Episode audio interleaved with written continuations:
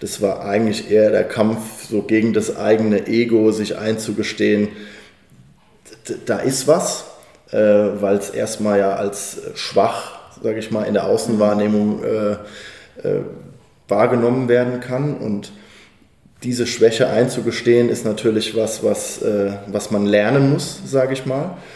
Und ähm, von daher war das schon ein schleichender Prozess, irgendwann zu merken, ah okay, äh, jetzt äh, es halt wirklich nicht mehr.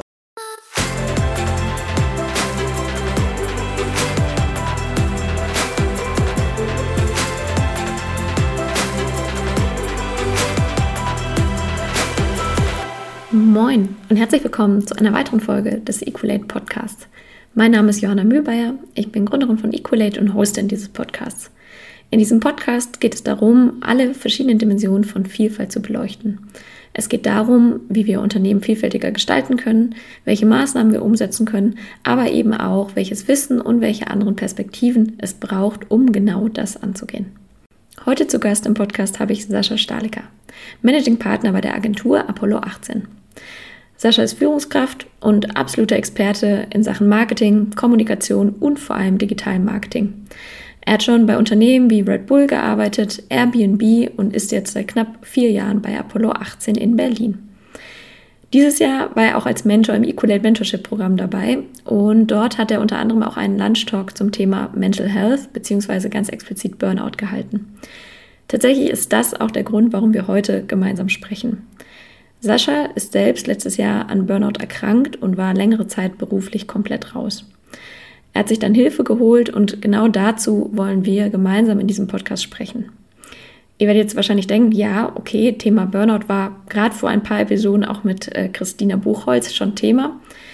Wir sind uns jedoch einig, dass wir eigentlich diesem Thema nicht genügend Aufmerksamkeit schenken können, denn ähm, die Facette Burnout und mentale Erkrankung haben so viele verschiedene Perspektiven und es ist auch wichtig, Einzelschicksale aufzuzeigen, damit wir, wie wir finden, es immer normaler wird und auch normal werden muss, genauso über psychische Erkrankungen zu sprechen, als wenn wir beispielsweise uns eine Sportverletzung zuziehen und damit zum Arzt gehen. Mit dieser Episode zeigen wir auf jeden Fall sehr persönliche Einblicke in Saschas Verlauf der Erkrankung und auch den Heilungsprozess. Ganz besonders wollen wir auch seinen, sage ich mal, persönlichen Kampf ähm, aufzeigen und auch thematisieren, sich vor allem selber Schwäche einzugestehen, sich Hilfe holen zu müssen und vor allem auch, ähm, wie man mit den eigenen ja, Denkmustern, die so im Kopf dominieren, umgeht. Denn Stereotypisierung ist hier auf jeden Fall auch extrem stark. Wir wissen, dass die Sportbranche mit gewissen Stereotypen behaftet ist und ganz oft steht eben gerade das eigene Ego lange im Weg, ob man sich wirklich Hilfe holt oder sich überhaupt erstmal eingesteht, dass man vielleicht auch Hilfe braucht. Tatsächlich, und so zeigen Studien auch, ist es auch gerade bei Männern so, dass sie sich bei psychischen Erkrankungen seltener Hilfe holen und vor allem häufig auch erst deutlich später. Auch zeigen Studien, und das finde ich besonders erschreckend, dass ähm, gerade bei Männern Ärzte und Ärztinnen psychische Erkrankungen doch deutlich seltener diagnostizieren, was sicherlich zum Teil auch damit zusammenhängt, was für eine gesellschaftliche Erwartungshaltung wir an vermeintlich stereotypische Männer ähm, in Sachen Stärke und vielleicht auch Frauen eben ja sich Schwäche einzugestehen auch haben.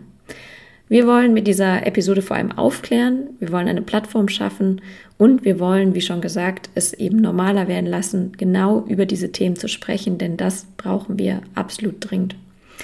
Vielleicht noch als kleine Triggerwarnung, wer sich selbst mit dem Thema mentaler Gesundheit auseinandersetzt oder da Herausforderungen hat, ähm, sollte eventuell diese Episode auslassen, beziehungsweise wir werden auch auf jeden Fall nochmal in den Show Notes Links verlinken, wo man sich ganz konkret Hilfe holen kann, wenn man selbst betroffen ist oder man in seinem Umfeld jemanden hat, der oder die Hilfe braucht.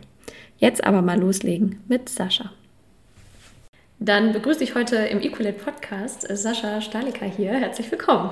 Hi Johanna, grüß dich. Cool, dass wir es schaffen ne? und äh, vor allem in Präsenz. Das mache ich ja immer lieber und deshalb schön, dass du auch physisch vor mir sitzt. Ja, freut mich auch. Das ist doch immer eine super Gelegenheit. Total. Wir ähm, wollen heute ähm, über das Thema Mental Health ein bisschen mehr sprechen, ja. ähm, wo du auch sehr viel Erfahrung teilen möchtest, aber auch sehr viel Wissen mitgeben möchtest.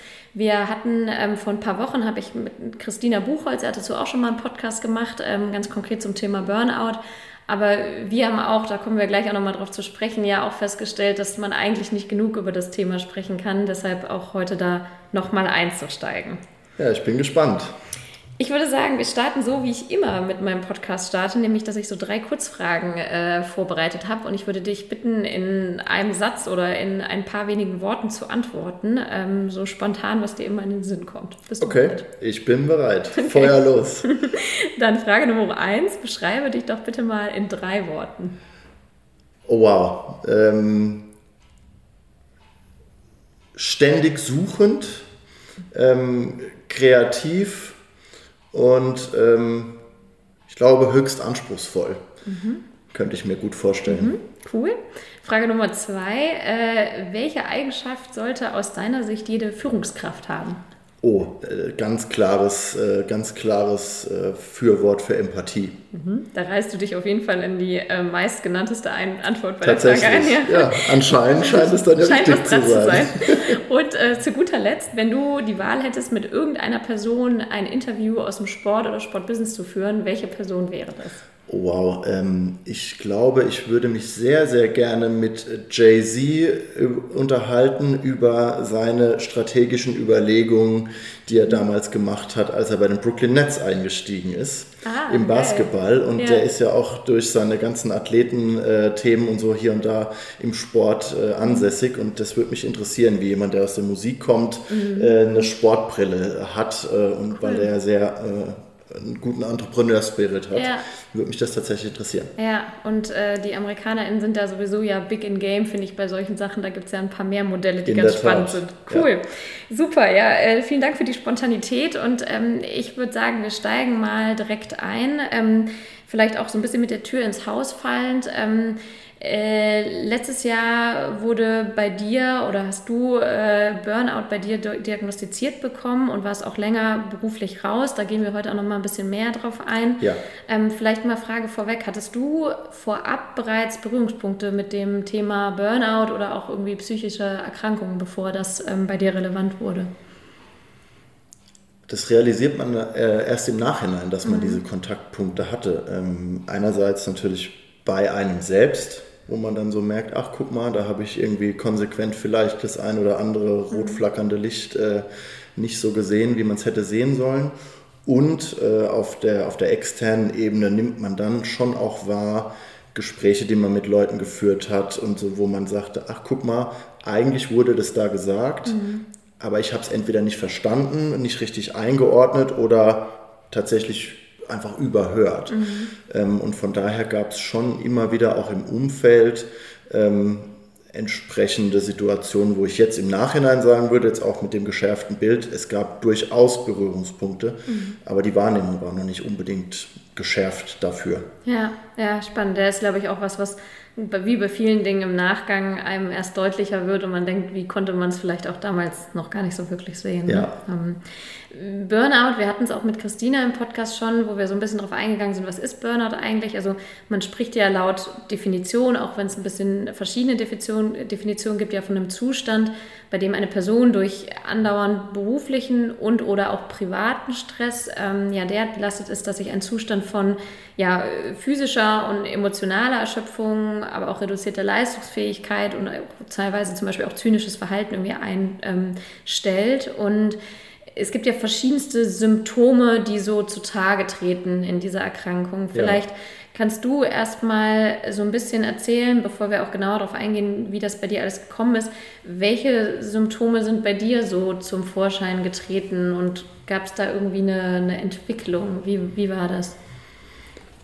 Also grundsätzlich bin ich mittlerweile für mich in der Beschreibung dessen von dem Begriff Burnout so ein bisschen weg. Mhm. Weil Burnout heißt für mich irgendwie so, da ist ein Ende. Weil wenn was burned out ist, dann ist was vorbei. Ja. Ähm, und das ist natürlich in dem Moment schon so, weil man auf physischer, psychischer, mentaler und auch emotionaler Ebene wirklich erschöpft ist. Ähm, aber es ist ja nicht vorbei, es geht ja trotzdem weiter. Ne? Und im Normalfalle dann auch, äh, egal in welche Richtung, aber einfach weiter nach vorne. Und deswegen ist es für mich eher, äh, was du eben ja auch in der Definition quasi gesagt hast, eine, Erschöpfung, mhm. ähm, weil das wirklich dann einen temporären Zustand äh, bildet. Und das ging schon tatsächlich bis hin zu einer körperlichen Erschöpfung, die es dir nicht ermöglicht hat, mehr aus dem Bett aufzusteigen. Ähm, einer emotionalen Erschöpfung, wo du merkst, du kannst mit der kleinsten Kritik vielleicht auch gar nicht mehr umgehen, weil du es einfach nicht hinkriegst. Ähm, und auch gepaart ähm, zum Teil mit, mit einfach Verhaltensweisen, wo man an sich merkt, oh, ähm, ich, ich, bin unsicher auf einmal in Situationen oder ich mache mir Gedanken über Dinge, über die ich mir nie Gedanken gemacht habe. Und äh, ein super prägnantes Beispiel war bei mir, ich habe zu der Zeit in meiner Wohnung in Berlin angefangen, meine Haustür von innen abzuschließen. Mhm wo ich noch nie davor und auch danach nie wieder drüber nachgedacht habe. Aber einfach so eine, ich war so verunsichert, als hätte was passieren können. Mhm. Es gab überhaupt keinen Grund und keinen Anlass, aber das auf ganz vielen verschiedenen Ebenen wirklich von Verhalten, was ich eben beschrieben habe, Emotionen und auch wirklich physischer Erschöpfung ähm, das gemacht habe. Ja, also ja. du sprichst ja auch schon an, dass es irgendwie nicht nur die eine Abwärtsspirale gibt, sondern es sind irgendwie auch Phasen, die wahrscheinlich mal ein bisschen besser und mal wieder schlechter oder sehr schlecht sind. Das heißt, ist es auch ein sehr volatiler Krankheitsverlauf wahrscheinlich zum Teil, oder? Und vielleicht kannst du uns mal so ein bisschen mitgeben, also wie ist das bei dir letztes Jahr, also wie war bei dir der Verlauf? Also wann hast du gesagt, okay, ähm, du brauchst irgendwie Hilfe oder wann war vielleicht auch erstmal der Moment so, ich realisiere hier, ich habe hier ein Problem? Ähm, das kam tatsächlich, wie es oft kam, äh, nach einem Zustand von, von Erholung, also wirklich in, in der Phase eines Urlaubs, wo man dann ne, merkt, der Körper, äh, kennen die meisten, ne, dass man im Urlaub erstmal irgendwie ein paar Tage braucht, um überhaupt mal runterzukommen. Ähm, bloß äh, in dem Falle war es halt dann so, dass ich dann während des Urlaubs gemerkt habe, auch nach zwei Wochen, oh, da ist noch gar nichts mit irgendwie, es stellt sich gar keine Entspannung ein und eher äh, sozusagen fährt man noch weiter runter in Ebenen, wo man nicht dachte, dass man überhaupt hinfahren kann. Ähm, und dann war das ein ganz, ganz pragmatischer Moment, wo man gemerkt hat, okay, also hier war ich noch nicht, das ist was Neues, das kenne ich so nicht, ich muss mich jetzt informieren ich muss mir jetzt auch Hilfe an der Stelle holen. Und ähm, das habe ich dann auch relativ schnell gemacht und äh, ich hatte zum Glück äh, in meinem Umfeld direkt die Möglichkeit, auch auf einen Coach zuzugehen, der damit irgendwie umgehen konnte, der mich da auch irgendwie su super akut direkt irgendwie betreuen konnte. Oder was heißt betreuen, aber mit dem ich ein Gespräch führen konnte, der mir dann relativ schnell gesagt hat, du solltest überlegen, zum Arzt zu gehen und dir das mal genauer anschauen. Und ich habe einen sehr, sehr guten Arzt an der Stelle auch einfach und ähm, dann konnte man es relativ gut mhm. festmachen. Ja. So. Und du, du sagtest ja auch, oder wir hatten es ja auch in der Definition, das kann ja äh, sowohl aus dem beruflichen als auch aus dem privaten Umfeld oder aus einem stressigen Umfeld kommen. Also sprich, Früher war meines Wissens immer noch so die Überzeugung, man ist überarbeitet und dann hat man oder bekommt man Burnout. Da ist man mittlerweile ja auch deutlich weiter. Ähm, kannst du ähm, sagen, was so bei dir die Ursachen für dieses Burnout konkret waren und wodurch das, also gab es irgendwie eine Sache, ähm, die es ausgelöst hat oder was sind so für dich Ursachen gewesen? Ähm, die ganz kurze Antwort wäre nein. Mhm. Also man, ich bin der Meinung, dass man das nie ganz genau äh, festmachen kann, weil das wäre zu einfach. Ne? Das ist immer eine Gleichung mit super vielen Variablen. Und die sind natürlich auch bei jedem Menschen gleich. Und die Variablen sind von, äh, von Freundeskreis über Familie ähm, zu äh, eigener körperlicher Gesundheit bis hin zu Partnerschaft bis hin zur Arbeit. Also es gibt Bereiche, die umfassen jedes Leben und auch da äh, ne, kommt es ja. auf unterschiedliche Level an. Und klar hat man mal vielleicht mehr Stress auf der Arbeit oder mal mehr Stress in der Familie oder bis hin zu, weiß ich nicht, ne, mit einer Partnerschaft oder einem Todesfall oder was auch immer. Ähm, aber das so auseinander zu dividieren und zu sagen, das ist es, ist, glaube ich, nicht möglich. Ähm, aber es gibt natürlich immer mal Faktoren, die ein bisschen mehr ins Gewicht fallen, aber am Ende ist es die Gesamtsumme, ja. die, die einen belastet. Und ich glaube mittlerweile eher zu sagen, ich, ich, ich habe mir das dann auch über die, über die Zeit wie, so ein, wie so, ein, so, ein, so ein Holzhaus am Wasser vorgestellt, das auf verschiedenen Säulen steht. Und wenn eine wackelt, ist das okay, wenn zwei wackeln, ist auch nochmal okay.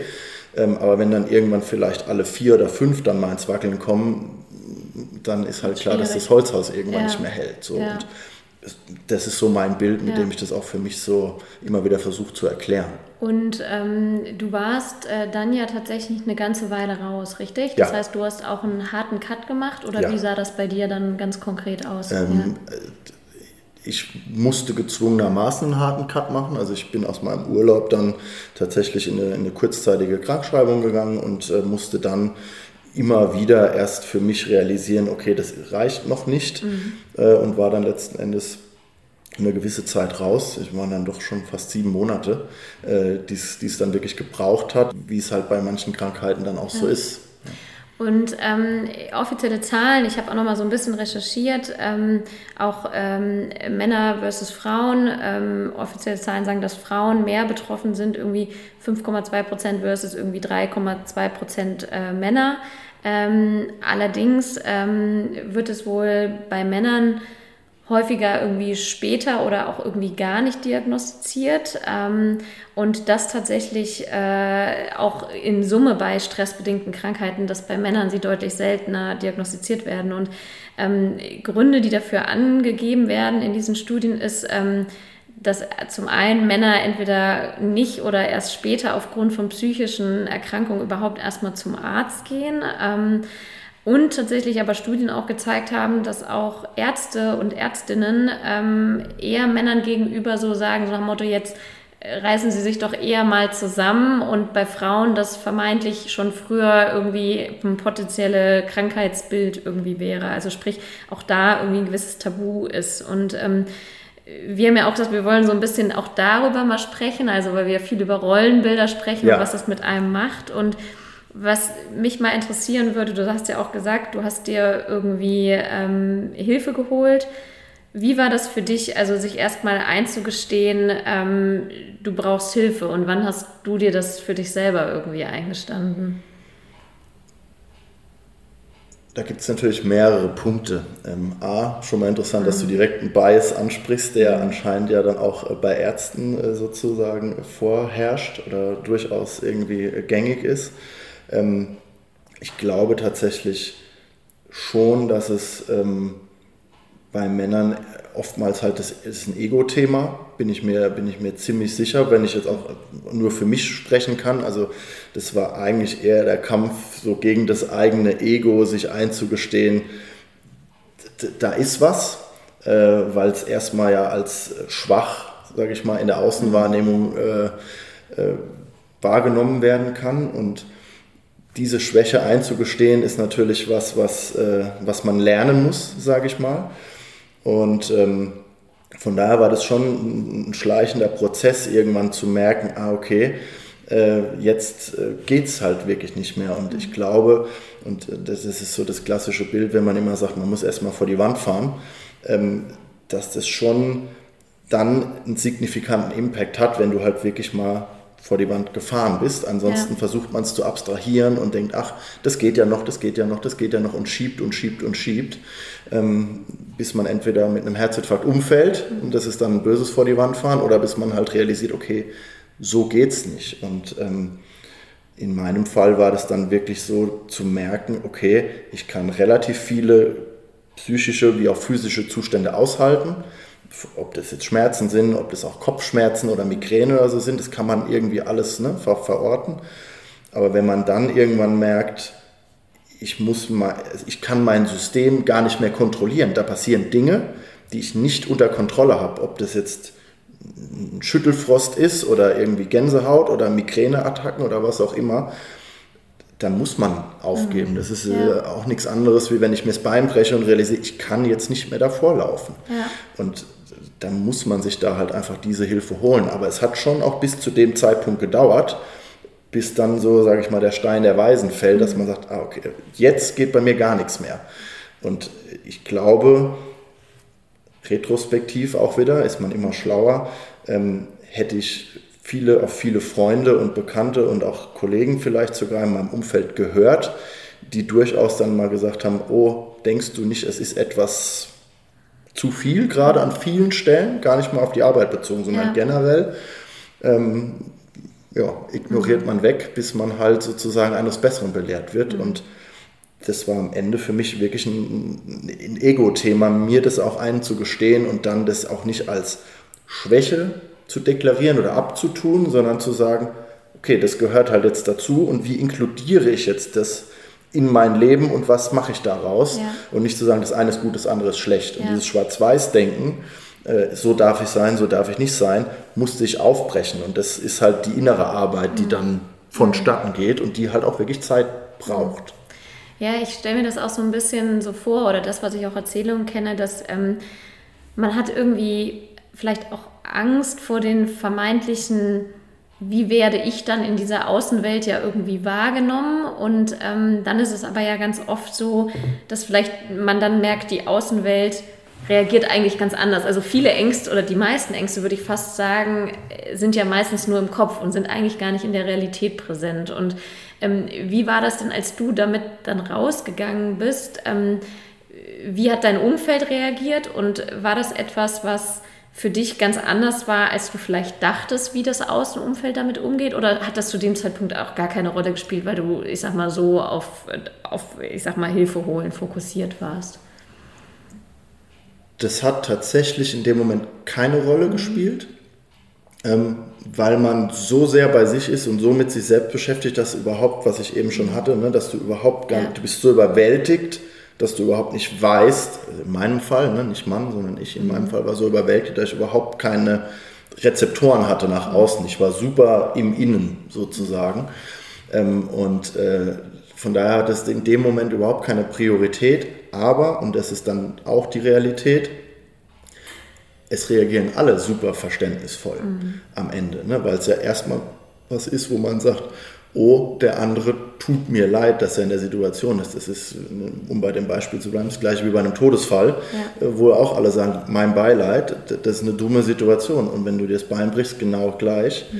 Ähm, es ist dann eher sozusagen im zweiten Schritt, und das ist auch, warum wir ja unter anderem hier ja. drüber sprechen, ein Verständnis dafür zu schaffen, was das denn wirklich bedeutet und Leute, die das nicht kennen oder auch noch nicht erlebt haben, zum Teil nicht abstrahieren können ja. und auch nicht nachvollziehen können, was völlig normal ist, weil man Erfahrungen, die man nicht gemacht hat, äh, Voll. nicht nachvollziehen kann. Das ist vom Fallschirmsprung bis hin zu sowas. Ja. Das geht halt nicht. Ja. Und ähm, von daher ist das wahrscheinlich eher so der, der mhm. bestimmende Aspekt mhm. an der Stelle.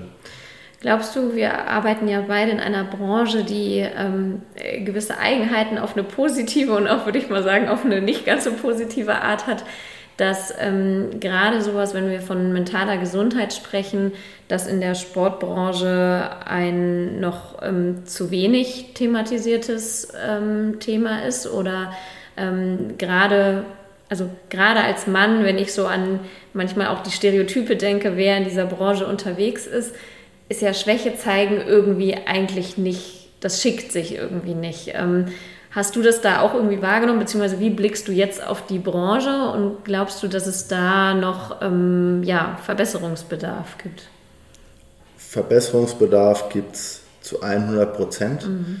was ich aber an der Stelle gar nicht auf die Branche ja, spezifisch ja. runterbrechen würde, sondern generell. Ja. Ne? Ich meine, das fängt an von äh, der Generation unserer Großeltern, die das überhaupt nicht verstehen, bis hin zu äh, ne, einfach auch der Thematik, wie es denn dargestellt wird in den Medien etc.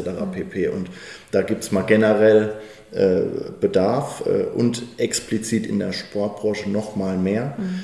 ähm, weil, wie du es schon angesprochen hast, wir natürlich auch äh, im Sport selbst auf Höchstleistungen schauen.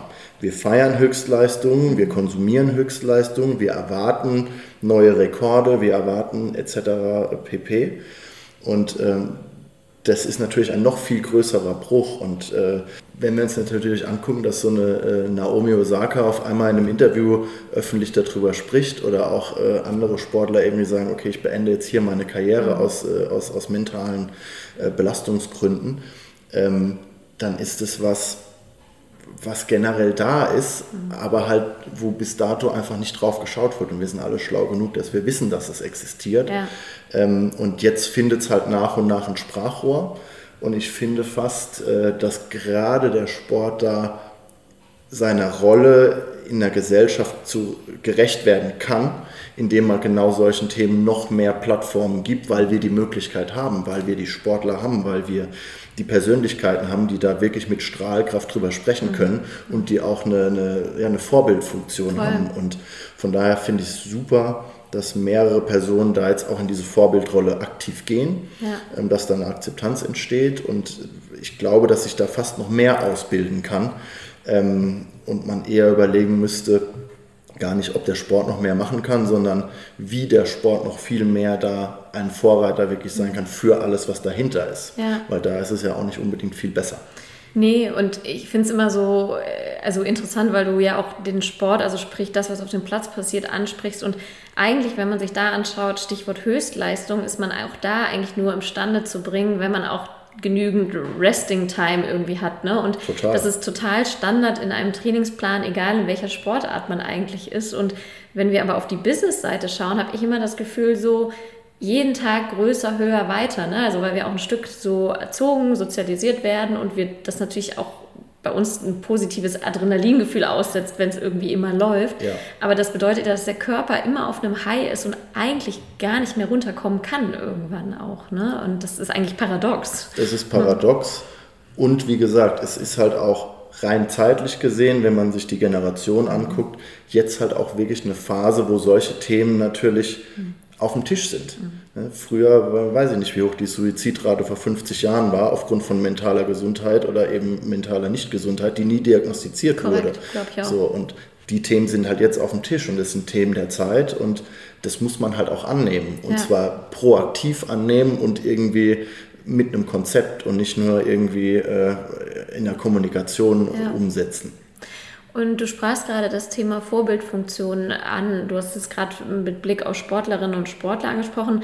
Aber auch du, finde ich, also ganz persönlich äh, bist da ja auch ein extrem gutes Vorbild zu sagen, du gehst auch damit raus und du, äh, sage ich mal, erzählst das nicht nur dem kleinsten Kreis, sondern du, du teilst das irgendwie auch in den Runden, wo du unterwegs bist. Ja. Ähm, wie hast du es wahrgenommen, ähm, wie dein Umfeld gar nicht mal unmittelbar bei deiner Erkrankung, sondern eher jetzt, wo du das öfter teilst, du hast ja auch eine Ausbildung zum Mental Health ähm, First Aid äh, Helfer gemacht. Ähm, was schiebt das an oder schiebt das was an? Wie ist da so deine Wahrnehmung, was sowas bringt? Es schiebt nat natürlich was an. Ähm, und ich habe, glaube ich, für mich persönlich den Vorteil, dass ich kein Problem damit habe, noch nie hatte, groß vor irgendwie Gruppen zu sprechen oder irgendwas zu präsentieren oder so. Das, das mag ich, das mache ich auch gerne. Und ähm, deswegen ist es tatsächlich für mich, sage ich mal, schon fast ein therapeutischer Aspekt dahinter, äh, zu sagen, ich rede mit Menschen darüber und teile das auch. Ähm, einerseits, weil es mir Befreiung auch gibt auf der einen Seite, aber eben auch, und da sind wir bei dem zweiten Punkt, da kommt super viel zurück. So, und ähm, das ist super schön zu sehen, dass man, dass man Leuten hilft und es öffnet natürlich für manche aktiv, für manche nur im Kopf, für manche vielleicht einfach nur unterbewusst die eine oder andere Tür zu, zu einer Denke oder zu einem Thema oder zu einem Sachverhalt, wo niemand drüber nachgedacht hat. Mhm. Und seit ich damit wirklich auch offener umgehe, habe ich schon auch das Gefühl, und äh, kann ich aus meinem privaten äh, Umfeld ganz gut weitergeben, dass dann auch mal irgendjemand random mich anruft und sagt, hast du mal 15 Minuten, wo ich genau wusste, der hätte mich vor drei Jahren nie im Leben angerufen, weil er jetzt irgendwie das Gefühl hat, er hat jemanden, dem man jetzt das mal kurz mitteilen kann. Ja. Und ähm, ob das dann im Privaten passiert oder eben auf einer öffentlichen Bühne, wo dann auch Dinge passieren, die manchmal ganz spannend sind, mhm.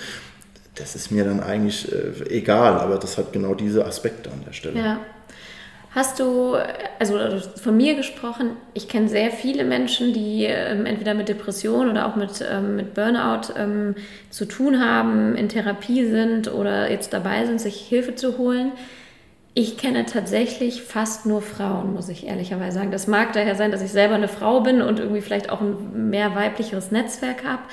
Ähm, trotzdem glaube ich, und das ja nochmal so ein bisschen auf den Punkt von vorhin, dieses Schwäche eingestehen ist stereotypisch auch deutlich weiblicher konnotiert, als dass es ähm, für, für Männer, glaube ich, äh, leicht ist, ähm, das in der Gesellschaft zu zeigen. Ähm, melden sich bei dir tatsächlich auch viele Männer, die ähm, vielleicht auch in der Sportbranche, die sagen, Mensch, Kannst du mir da helfen oder beziehungsweise kannst du mir da helfen, das einzuordnen oder wie hast du es gemacht? Wie ist so dein Erfahrungsschatz mit dem, mit den Gesprächen, die du jetzt irgendwie auch geführt hast?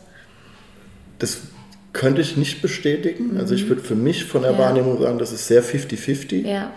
Ähm, es ist nur interessant, dass äh, je nachdem, ob Frau oder Mann, andere Begrifflichkeiten benutzt werden ah. und Themen anders benannt werden. Mhm. Ne? Und äh, ein Mann dann einfach irgendwie sagt so, ich bin schlecht gelaunt äh, und war jetzt irgendwie drei Tage in der Kneipe und dann musst du quasi auf einer anderen Ebene deine Rückschlüsse ziehen, was das denn bedeutet, währenddessen Frauen aus meiner Sicht auch in der Kommunikation da wesentlich emotional intelligenter auf den Punkt formulieren können und Dinge benennen, mhm. äh, wo, wo, Männer irgendwie so gefühlt drumherum schiffen und man irgendwie zwischen den Zeilen ja. lesen muss, aber die Quintessenz genau die gleiche ist. Ja.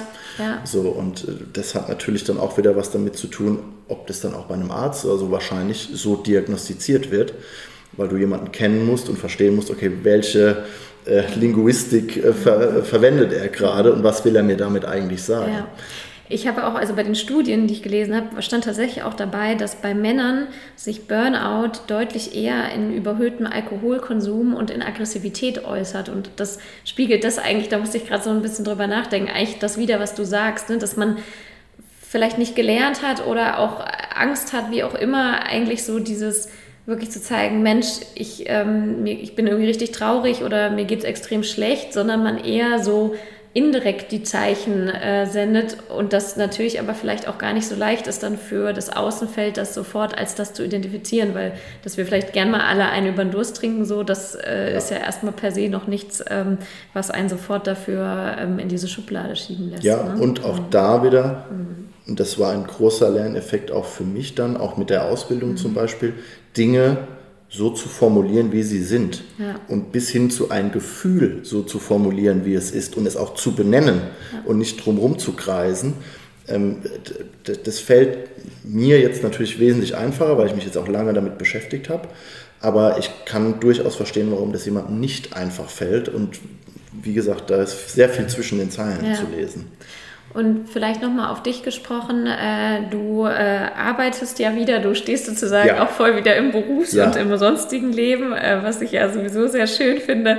Ähm, hast du trotzdem heute noch damit immer mal Berührungspunkte, Probleme oder ähm, bist du sogar noch aktuell regelmäßig in Therapie oder wie, ähm, wie sieht es heute bei dir aus? Ähm, ich bin tatsächlich noch äh, eher unregelmäßig mhm. Äh, in, in einer Gesprächstherapie tatsächlich.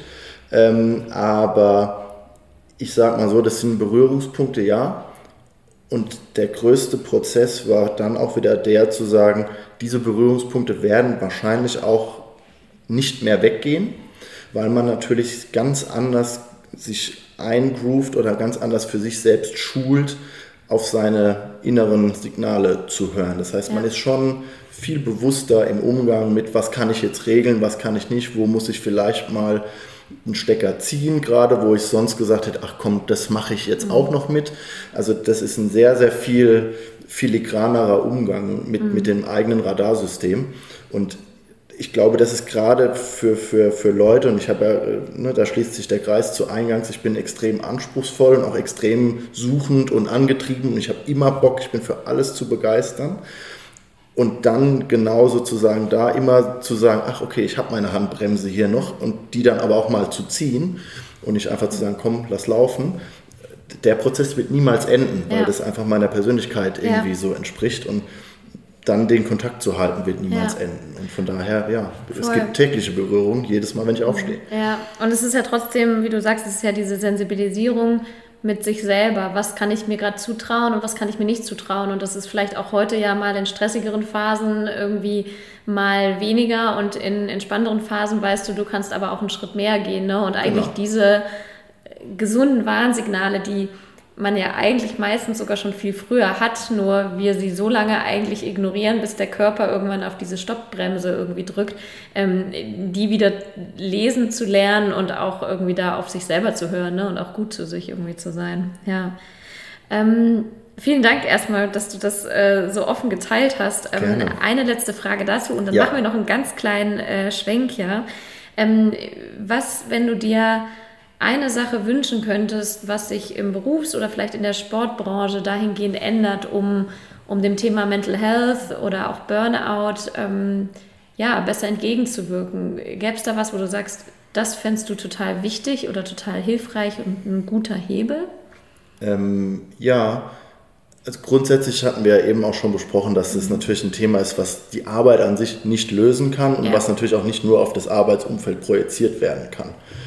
Ähm, trotzdem glaube ich, dass in der Arbeit Systeme oder irgendwie Prozesse oder im Prinzip auch Institutionen geschaffen werden müssen, die ganz offensichtlich als Anlaufstelle äh, dienen, ähm, generell. Ähm, und auf der anderen Seite, ähm, das machen wir jetzt dann auch, das war ja auch ein Grund, warum ich diese Ausbildung zum Beispiel ja. gemacht habe. Alleine durch den Fakt, dass man weiß, da ist jemand und hat das gemacht, ist man eine Art Vertrauensperson geworden in dem, in dem äh, ja. Zusammenhang. Und ich glaube, dass es natürlich in vielen verschiedenen Institutionen, Vereinen, Verbänden etc.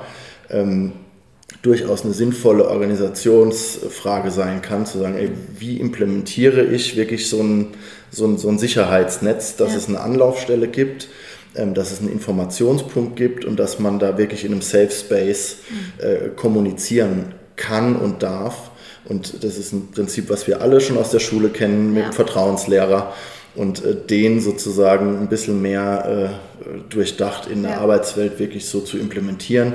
Gerade in Vereins- und Verbandsstrukturen und Organisationsstrukturen Voll.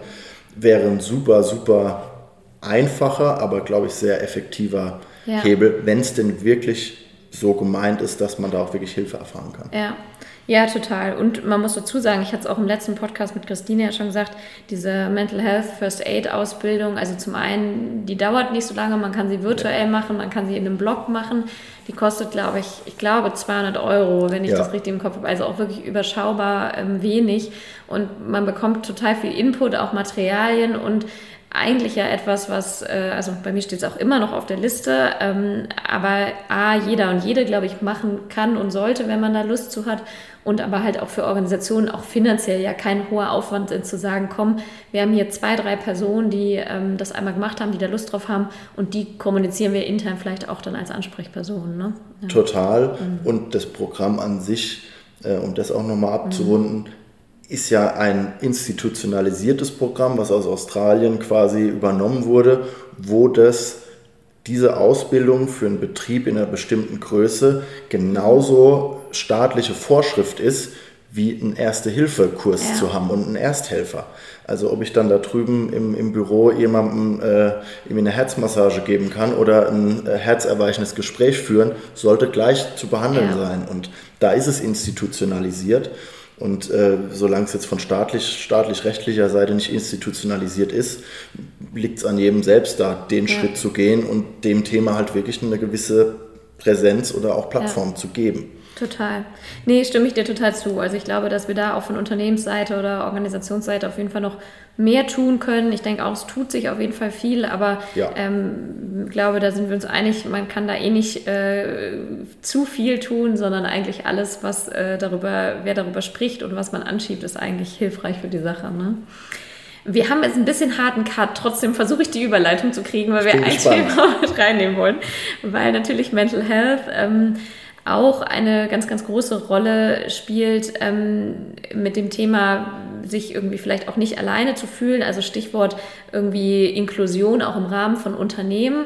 Also wie schaffen wir letztendlich ein Umfeld, wo sich alle wohlfühlen, wo sie nicht ausgeschlossen werden, wo sie sich repräsentiert fühlen, Gleichgesinnte haben und vor allem auch diskriminierungsfrei agieren können. Und Ihr habt ähm, äh, Apollo 18 zusammen mit The League, habt ja zum Weltfrauentag dieses Jahr auch schon eine Kampagne ähm, Wir sind da gemacht, wo ja. ihr ganz viele Frauen ähm, oder ja sichtbar gemacht habt, beziehungsweise sie rausgegangen sind unter dem Hashtag. Und ihr habt jetzt aber auch da angeknüpft mit einer Studie und einem White Paper, was es dazu gibt, ähm, wo es auch eben um Repräsentativität von Frauen oder Diversität insgesamt in Sportkampagnen geht. Ähm, kannst du vielleicht noch mal ganz kurz sagen, warum diese Studie und was hat es damit auf sich? Ähm, die Studie ist tatsächlich sozusagen das inhaltliche Follow-up zu dieser äh, Initiativenkampagne zum Weltfrauentag, die wirklich ähm, in Kooperation mit der League äh, entstanden ist, um eben erstmal zu sagen, es gibt Menschen, die im Sportbusiness und dementsprechend auch im Sport nicht genügend repräsentiert sind und einfach mal eine Fahne zu schwenken, ja. sage ich mal, um einfach zu sagen, hey, das gibt es. Äh, und dann sozusagen jetzt im nächsten Schritt wirklich mal auf inhaltlicher Ebene durch eine repräsentative Studie mhm. mit einem entsprechenden White Paper auch mal zu gucken, auf der nächsten Ebene, okay, wer wird denn diskriminiert? Wie wird Diskriminierung wahrgenommen? Wie wird auch eventuell Diversität und Vielfalt momentan im Status quo dargestellt, um dann entsprechend ableiten zu können, was kann und muss sich verändern im mhm. Sportbusiness, so dass sich dann daraus aus dem Kern des Sportbusiness auch die Sportwelt und dann die große Bühne des Sports auch im aktiven Sporttreiben verändern kann, ja. strukturell.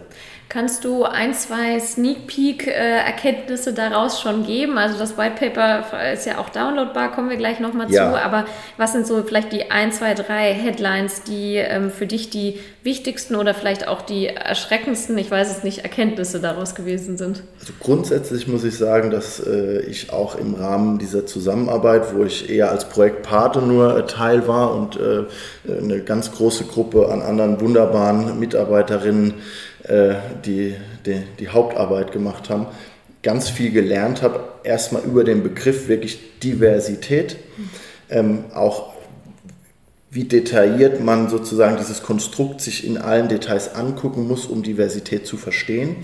Und ein Kern für mich war tatsächlich, dass man eventuell auch gerade in Kampagnen noch ein, ein zu banales Bild von Diversität hat.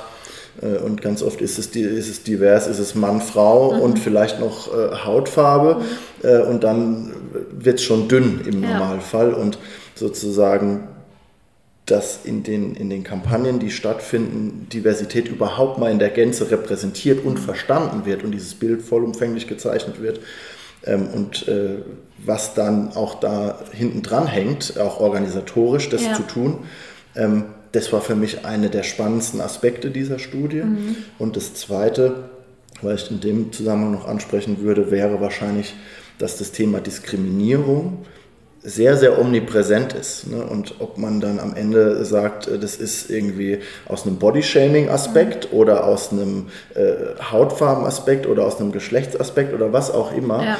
Ähm, äh, es ist sehr, sehr omnipräsent und halt auch gerade im Sport. Ich meine, jeder, der Sport macht, auch Mannschaftssport, äh, ne, äh, kennt wahrscheinlich drei Beispiele, wo er sofort sagen kann, oh, da wird, wurde aber diskriminiert und in einem jugendlichen Umfeld vielleicht sogar mal noch mal mehr. Ja. Und ähm, dass quasi dann äh, Diskriminierung nicht nach dem Verständnis, wie man es vielleicht jetzt so ad hoc hat, aber wenn man es dann wirklich mal detailliert auseinandergenommen hat, ja. auf einem tagtäglichen Niveau stattfindet und dass dem vielleicht auch an manchen Stellen noch gar nicht begegnet werden kann, weil es manchen Leuten gar nicht bewusst ist, dass das diskriminierend ist. Mhm. Und was dagegen zu tun ist, war einer der Hauptaspekte, der auch da beleuchtet wurde, wo auch, glaube ich, echt schöne äh, Handlungsempfehlungen im Nachgang von Experten und Expertinnen irgendwie ja. gegeben wurden und die das Ganze irgendwie mal beleuchten cool. und irgendwie lehrreich machen. Mega, ja, vielen Dank schon mal für die Einblicke. Weiteres dann auch, ähm, genau, äh, wir verlinken das natürlich auch in den Show Notes ja. und ansonsten über eure ganzen äh, repräsentativen Webseiten, sprich äh, Apollo 18, aber auch über The League mit äh, Steffi und Co. Also da wird man sicherlich äh, fündig werden, wenn man es sucht. Ja. Ähm, und ich finde auch, dass vielleicht noch abschließend dazu ist, total wichtig und richtig, da mehr studienbasierte Erkenntnisse zu, zu kriegen, weil wir reden immer viel von, ähm, was sind denn irgendwie die Fakten? Und ich habe oft das Gefühl, da mischen sich auch oft Gefühl, Meinung mit so ein paar Zahlen. Und ich glaube einfach, es braucht es leider immer noch, dass wir mehr repräsentative Umfragen haben, Zahlen, Daten, Fakten, um einfach zu wissen, wo stehen wir und dann können wir auch viel mehr ins Agieren können, zu sagen, wo müssen wir eigentlich ran. Ne? Und das sind ja, ja. die Handlungsempfehlungen, die du auch ansprachst. Genau, und die sind cool. natürlich ein erstes Sprungbrett ja. und äh, machen hoffentlich ja. dann auch den einen oder anderen Weg auf, um da noch weiter äh, zu gehen. Und äh, der Weg ist da hoffentlich dann auch nicht zu Ende. Absolut. Ähm, wir sind aber fast am Ende. Das war natürlich Welch eine Überleitung. Das war natürlich nicht geplant. Ähm, ich habe noch äh, abschließend die Frage von äh, Corinna Timmermann vom BVB, die deine Vorgängerin im Podcast war, die ja, ja immer eine Frage an äh, die nächste Person stellt in ihrem Fachbereich. Und zwar in dem Fall haben wir wenig überraschend über das Thema Personal gesprochen. Und sie hat gefragt, unbekannterweise, was ist denn der Erfolgsfaktor, also Maßnahmen oder Strategie aus deiner Sicht für MitarbeiterInnenbindung im Unternehmen? Also kurz und knapp gerne. Wohl wissen, dass ihr ja bei Apollo 18 auch da viel, glaube ich, dran arbeitet, beziehungsweise Recruiting, glaube ich, auch sehr viel unterwegs wart. Das ist eine spannende Frage. Ich glaube, die Bindung entsteht dann, wenn man die Möglichkeit hat und die Kapazität, da schließt sich wieder der Kreis zum Anfang, als Führungskraft nah an seinen Mitarbeitern dran zu sein und mit ihnen gemeinsam einen Weg zu formen, der irgendwie auch gangbar ist und der im Normalfall immer eine Progression ist zu dem, was, was zuvor war. Und aus meiner Sicht, und so, so führe ich auch, ist Progression das, mhm. ähm, was, was, was äh, jemanden weiterbringt und was auch dann Spaß macht. Und Progression kann auf so vielen Ebenen stattfinden. Das passiert aber wiederum nur, wenn man empathisch ist und als Führungskraft nah an seinen Teams dran. Ähm, und dann sollten auch alle hoffentlich zufrieden sein und gebunden werden, liebe Total. Corinna. Ja. ja. sie wird sich sicher bedanken, aber ich bin voll bei dir. Sie sprach auch davon, was sie in Führungskräftetrainings machen, also sie arbeiten auch genau an dem Thema. Du darfst abschließend natürlich auch unbekannterweise eine Frage gerne rund um das Thema, worüber wir heute gesprochen haben, an deinen Nachfolger oder deine Nachfolgerin äh, stellen. Hast du eine Frage parat? Das ist jetzt ein Überfall. Es darf alles sein. Für meinen Nachfolger, meine Nachfolgerin im Equalate Podcast würde mich die Frage in, interessieren, welche Diversitätsmaßnahmen in der Unternehmung ähm, eingeführt wurden. Äh, einerseits, beziehungsweise viel konkreter noch, welche sozusagen die maßgeblichste äh, Entwicklung war, die in dem Bereich eingeführt wurde, wo man wirklich sagen kann, die hat viel bewirkt. Die hat viel bewirkt. Cool, sehr gute Frage. Vielen Dank. Dann ähm, danke ich äh, von meiner Seite für deine Zeit und für das, was du hier auch teilst. Und ähm, gerne, ja, gerne. freue mich immer, äh, A, mit Menschen auch über gerade solche Themen zu sprechen, weil ich glaube, dass die ganz oft im Business-Alltag zu kurz kommen.